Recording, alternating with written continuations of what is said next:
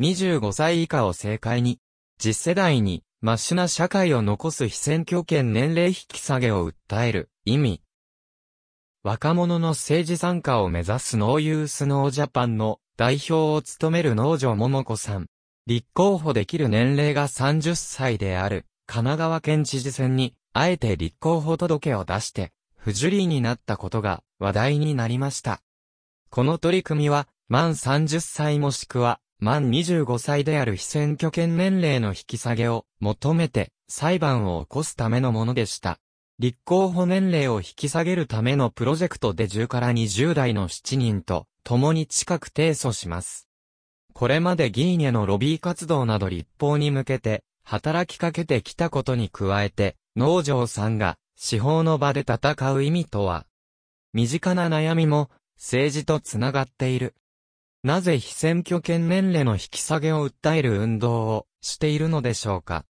子供含め若い人が政治的な問題を個人の問題として捉えてしまっている現状を変えたいし、変えるべきだと思っているからです。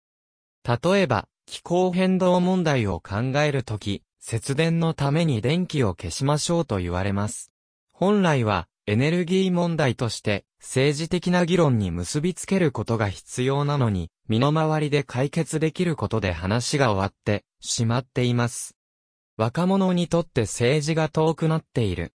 政治をより身近にするため、できるだけ年齢が近くて若い候補者を世の中に出しやすい土壌を耕すことが大切だと感じています。行政を相手取って政策を問う公共裁判という手法を取ったのはなぜですか？国会議員や地方議員にも非選挙権年齢の引き下げを訴えてきましたが、声が届きにくかったです。国会議員も地方議員も高齢男性が多いのです。2021年7月1日現在の全国市議会議長会、全国町村議会議長会のデータによると、地方議員の56%が60代以上の男性なんです。20代30代女性は1%未満です。若年層の議員が意思決定の場にいないというのは、若者のための政治にはなっていかないですよね。若者のための政治がなされず、漠然とした不安が広がっていると話しても、今の人たちは恵まれてるよと言われただけ。いくら言葉を尽くしても伝わらないというもどかしさがありました。ただ、中高年を排除したいということではなく、議会に多様性がもたらされてほしいということです。公共裁判に期待することは何でしょうか？司法の役割は少数派の利益を代弁するもの。非選挙権年齢という問題があることが広く、知れ渡るというのは、大きな意味を持ちます。正直、意見判決の獲得は、難しいと言われています。それでも、議論の整理につながると思います。国側から、現在の年齢でキープしたい合理的な理由や主張が出てくるでしょう。これから私たちの主張の道筋を立てる上で大きな一歩になると思います。国に対して裁判を起こすことによる個人への影響もありました。子ども家庭庁に設置された子ども家庭審議会の委員に内定していたのですが、取り消しになったのです。市民として持っている権利を行使しただけなのに、との複雑な思いはあります。もし非選挙権年齢の引き下げが叶っても、立候補者が増えるとは限らないのでは？若い年代の立候補者が増える仕組みを作ることが大切だと思っています。若い年代も議会に参加できる権利があることを伝えたいです。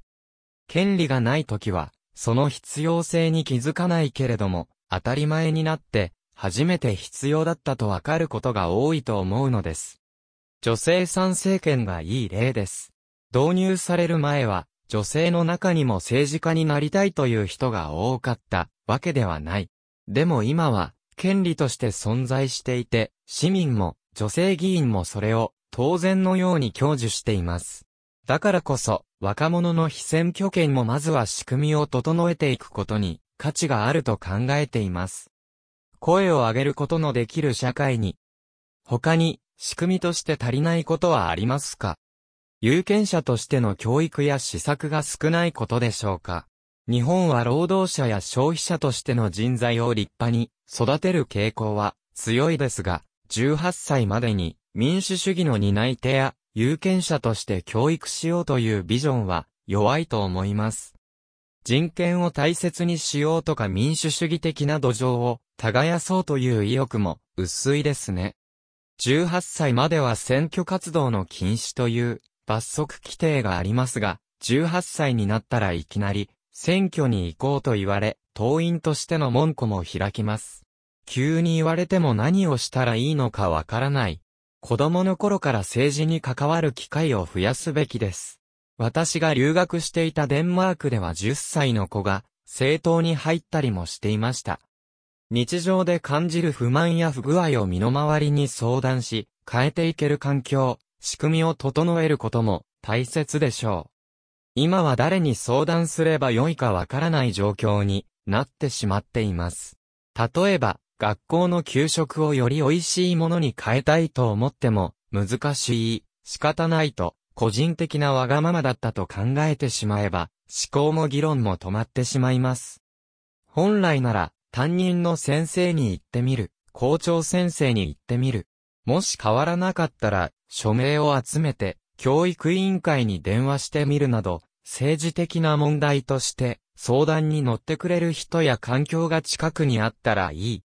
最後に、農場さんはどういう社会を目指しますか？声を上げたらちゃんと変わると思える社会が健全だと思うんです。そのために、まずは仕組み作りをする。昔の人たちは、当時の社会より、より良い状態で社会を、私たちの世代に引き渡してくれました。私もそれを受け継いで、少しでも、社会をマシな状態にして、次世代に渡したいです。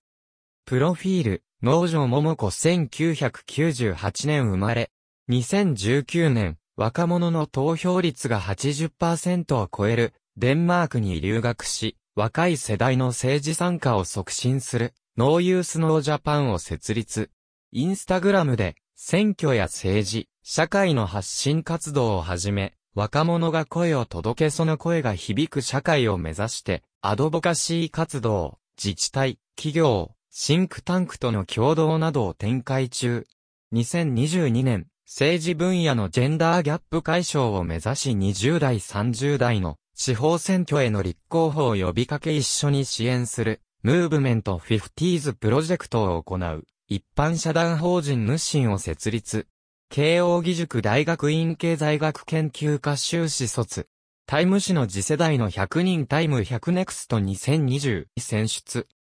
今回取材を依頼したのは、私が引っ越しに伴い、4月の統一地方選挙に参加できなかったからです。当たり前にあると思っていた市民としての投票の権利がなくなった時、私は社会の一員ではないのかと阻害されているように感じました。特に街頭演説を聞くと、どうせ投票できないしなと寂しい気分になったことを覚えています。国を訴えるという難題に挑み、仲間との活動は楽しいから続けられると語ってくれた農場さん。数年後に社会人になる私も自分が楽しいと思える仕事について社会に貢献していきたいです。